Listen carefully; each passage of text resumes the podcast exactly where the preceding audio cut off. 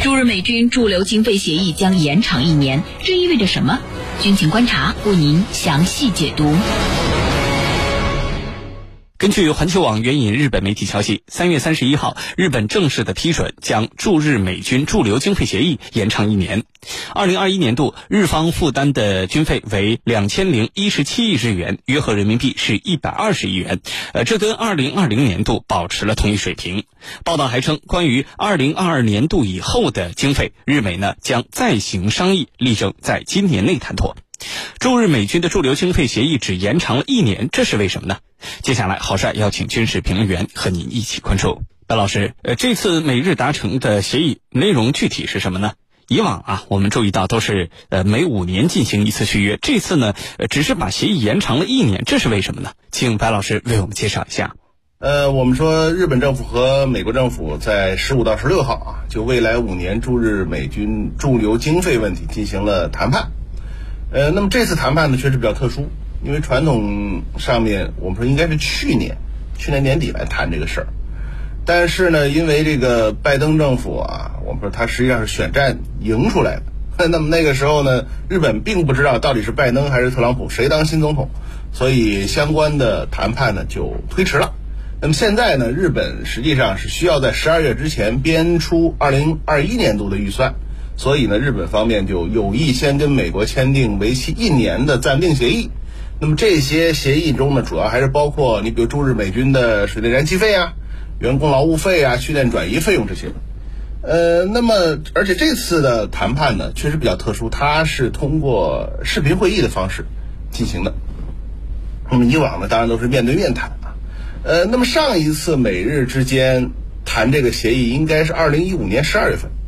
那么从二零一六年度到二零二零年度，那么驻日美军的日本方面负担的经费大概是八十九点四亿美金不到，呃，可能约合日日元大概不到九千五百亿，呃，那么这个协议其实到三月份已经到期了啊，那么按说应该是去年签，但是去年我们说美国正好是在大选期间，所以就没谈，那么现在没办法，只能是，呃。暂时谈一个暂定一年的，那么剩下来慢慢谈。所以呢，这回我们说情况确实比较特殊，一个是疫情的大背景，另外一个呢，还是因为美国自身的呃国内政治的限制，那么导致美日之间的这个相关问题没有定下来。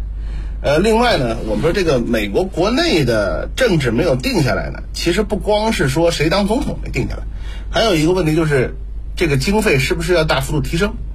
啊，我们都知道这个美之前啊，特朗普时代，特朗普政府要求日本每年承担大概八十亿美元的驻日美军经费，那么算下来，我们说五年五八就四百亿，而日本我们说了，二零一六年度到二零二零年度的整个的驻日美军经费才八十九点九亿不到，这种情况下，当然我们说这个美日之间的矛盾啊，会显得比较明显。那么这个钱呢，当然特朗普和拜登时代不一样，呃，但是我们说特朗普既然已经把价喊上去了，那么拜登政府是不是能够降价，还是说怎么谈？那这个就要看呃之后啊双方的一个整个的谈判。所以我们说这次呢暂定一年，也是给美日之间留下这种我们说这个讨价还价的时间，因为这个价呢明显是不好讨的。好，谢谢白老师。我们注意到，此前美国和韩国呀，他们在美韩的军费分摊达成的协议中，韩国所分摊、所负担的这个比例啊，啊，包括这个金额都涨了非常大的一个幅度。但是另外一方面，美日的军费分摊之中，日本掏的钱却没涨啊。那么这是怎么回事呢？为什么会出现这么明显的一个差别对待？对于这个问题，请陈老师为我们解答。在三月的最后一天啊。日本参议院全体会议正式批准了一个叫修改议定书的这个协议。这个协议呢是日本和美国所共同签订的。它的内容主要就是关于美军在日本的费用的日方分摊问题。那么说的很明确，就是在今年二零二一年年度，日本它将会负担驻日美军。在日本的水电气、劳务费、训练转移费等等，所有的开销总共是要支付给美国二两千零一十七亿日元。那么这笔钱就是我们通常所说的日本的分摊费用。那么提到分摊费用，自然要和韩国来相比。那为什么这一次日本方面没有增加多少，而韩国增加的幅度有点大呢？我们来分析，主要是有以下几个方面的原因。第一个是基数的不同。所谓基数的不同，就是本身这个韩国的基数就比较低，那么你的基数低，你再上涨一些，似乎在情理之中。而日本的原先的基数它很大，这个特朗普在任的时候，呃，狮子大开口，他将日本要收取高达八十亿美元的巨额的费用。这是个天文数字，八十亿美元。那么这和上一个年度相比多了多少呢？五倍啊，高出了整整的五倍，八十亿。而对驻韩美军呢，这个特朗普政府提出的是，你韩国方面必须分摊五十亿美元。你看，日本是八十亿，韩国是五十亿，而且呢，这个这是一口价。啊，美国方面敲定是一口价，不能动了。但即便是如此，也比原先的要高出了四倍多，一个是五倍多，一个是四倍多。但是两个基数，日本方面几乎是韩国的一倍，八十亿。这个驻韩美军，这个韩国方面分担的是五十亿，日本是八十亿，基数不同，那么对日本来说，上涨的空间就不大。而对韩国来说，既然基数比较少嘛。那么上上涨的幅度稍微大一点，在情理之中，这是第一个原因。第二个原因就是自从美国特朗普政府提出了这样一个天价的保护费之后，那日本方面是怎么做的呢？日本方面开始哭穷啊！日本方面明知道这笔钱我是想赖很难，那怎么办呢？要装出自己很穷的样子。所以，日本的这个防卫大臣、财政大臣等这些要人们，都在各种场合进行哭穷，还说，呃，要考虑到我们日本严峻的财政状况，啊，就是我日本的财政很严、很状况，出状况了，很严重。这些说法呢，可能这个让美国方面有所这个心动啊，你这个那么多问题，那么多困难。我得考虑一下呀，我得体谅一下呀。那么与此同时，日本方面在去年十二月就终止了这种谈判，所以我知道你特朗普可能连任有困难，我看看新的政府怎么办，所以就干脆就停下来了。那这就为他赢得了一线回旋的余地。那么第三个因素是什么呢？第三个因素就是在美国拜登政府看来啊，包括特朗普，他怎么认为的？日韩虽然都是美国的盟友。但是这两个国家是有轻有重的，对美国来说，日本更加可靠，是牢不可靠的同盟体系，而韩国方面呢，似乎若即若离，特别是韩国方面在和中国的关系上，在美国看来有些不清不楚。那既如此，我对你的要求是不能松懈的，你得把这个钱交上来。而对日本方面呢，这个美国。拜登政府认为，我打造联盟体系更要需要利用日本。那么在分担经费方面，可以网开一面，可以适度的去这个啊，给你一点空间啊。意思就是说，可以在给日本有一些回旋的余地，可以给他一些缓冲啊，少交一点。但是韩国你不能少啊，因为我替你承担了。这种保护的角色和重任，那你必须要交这个钱。因此两相对照，这个韩国方面是涨了一些，而日本呢，基本上涨的幅度不大。这就是双方的一个根本的区别。而韩国方面也知道，这个我在你美国的眼里，在你的心中啊，我起我不是一个重要的角色。我跟日本相比，我就是另类。因此呢，既如此。我更加注重在这个外交政策方面的这种自主性，包括这一次韩国的外交部长新任的外交部长就来到了福建的厦门，跟咱们进行一次对话。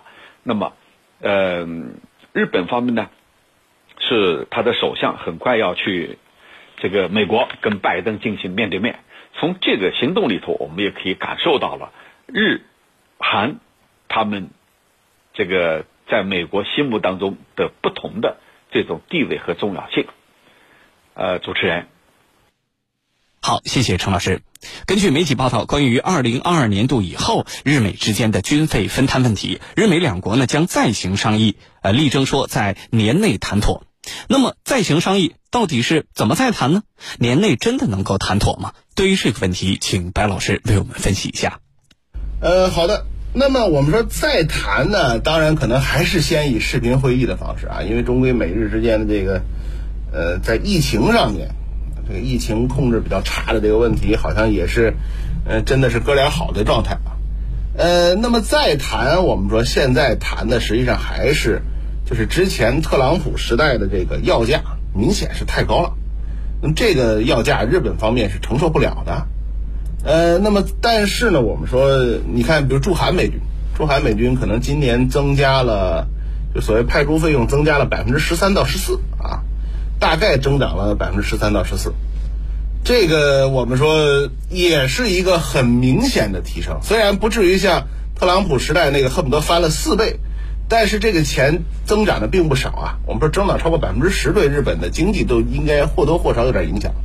所以这一回呢，美国方面肯定是要大幅度的提高相关的费用，呃，因为我们说在疫情的背景之下，美国国内的经济情况。它的军费的整个的情况都会有比较大的影响，所以在这种时候呢，我们说，那么美国方面当然是希望日本能够更多的分摊费用，而且我们说这还有抗疫的费用啊，呃，那么咱们说之前驻韩美军的这个疫情问题比较大，当然其实驻日美军问题一点都不小，那么这些费用，我们说这些肯定都是属于临时增加的费用，那么这些费用让美国掏，美国是不太可能认投的。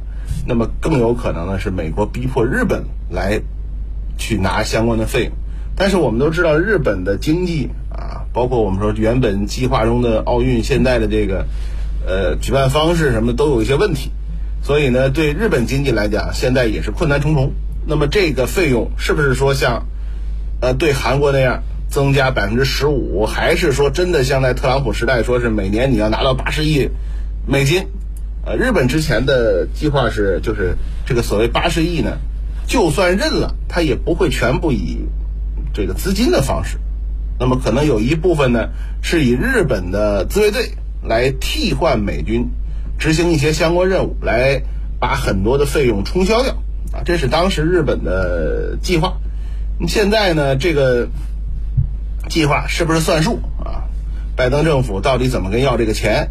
而且我们讲，这里面还要考虑日本和韩国之间地位的问题，因为日本一直认为在亚太的，就是美国这个现有体系里面，日本是高于韩国的。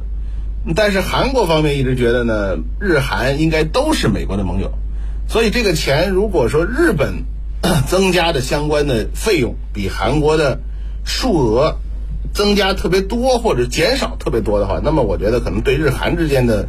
关系也会再有进一步的影响，所以，呃，这个涨钱的事情，啊，一方面是有，啊，确实是成本提高的一些因素，通货膨胀啊，包括这个抗疫啊，就这些方面，但更重要的呢，还是政治在背后作祟。所以我们说，对于，呃，日本来讲，年内肯定是要谈妥了。如果把它变成每年一谈，那。这个我们说美国方面可能是不太愿意的，这个对于美国的要价来讲呢是有一定的影响。那么当然对于日本来讲呢，当然是每年一付啊，年变成这个年结。那么这样的话可以根据情况来不断的谈。但是我觉得以日美所谓的同盟，但实际上还是美国占绝对优势的这么一种关系里面，韩日本不见得获得相关的这种利益。好了，主持人。好的，谢谢白老师。这次日本呢正式批准将驻日美军的驻留经费协议延长一年，这件事情对于日美关系而言意味着什么呢？请陈老师为我们解答。好的，在这个过程当中啊，呃，日本虽然正式批准了所谓的驻日美军留驻经费延长一年，那么这又意味着什么？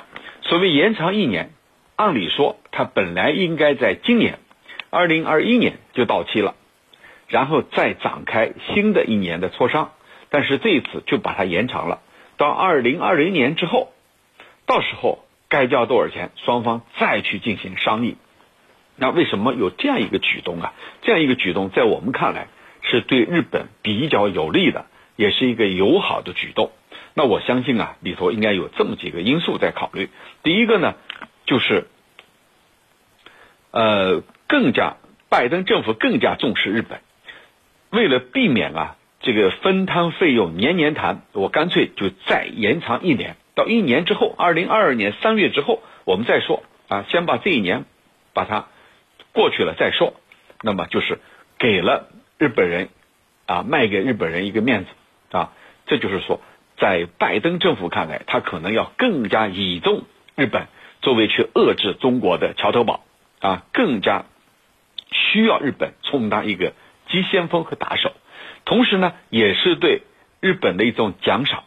那么不久之前，美日进行了二战二，双方首次在联合声明里头。公开提到了中国问题啊，对我们指名道姓，而且提到了台湾问题，这是对我们主权赤裸裸的干涉啊！而且日本自从一九四五年投降以来，没有这么做过，这是非常非常严重的试探。那么对美国政府来说，他需要日本这么做，那就要给他一种奖赏，给他一种奖励。行，你去充当对华遏制的第一方阵。那么我在一些方面肯定要给你好处，要不然我处处强调美国优先、美国第一，那你们这些盟友体系还跟着我干什么？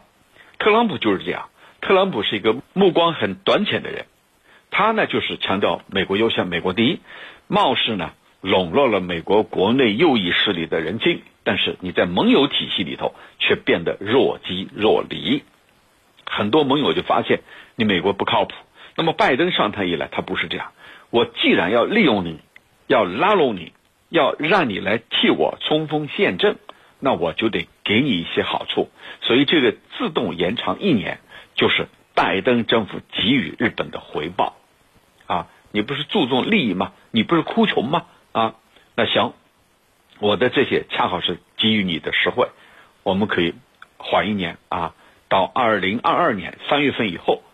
我们再去这个再去商议商议相应的问题，所以这恰好是拜登政府的这种阴险之处啊！要利用日本，给他一点甜头，使日本冲冲在前面，然后持续不断的给予他一些好处，来煽动他为美国的利益去卖命。主持人，好，感谢我们两位军事评论员的精彩解读。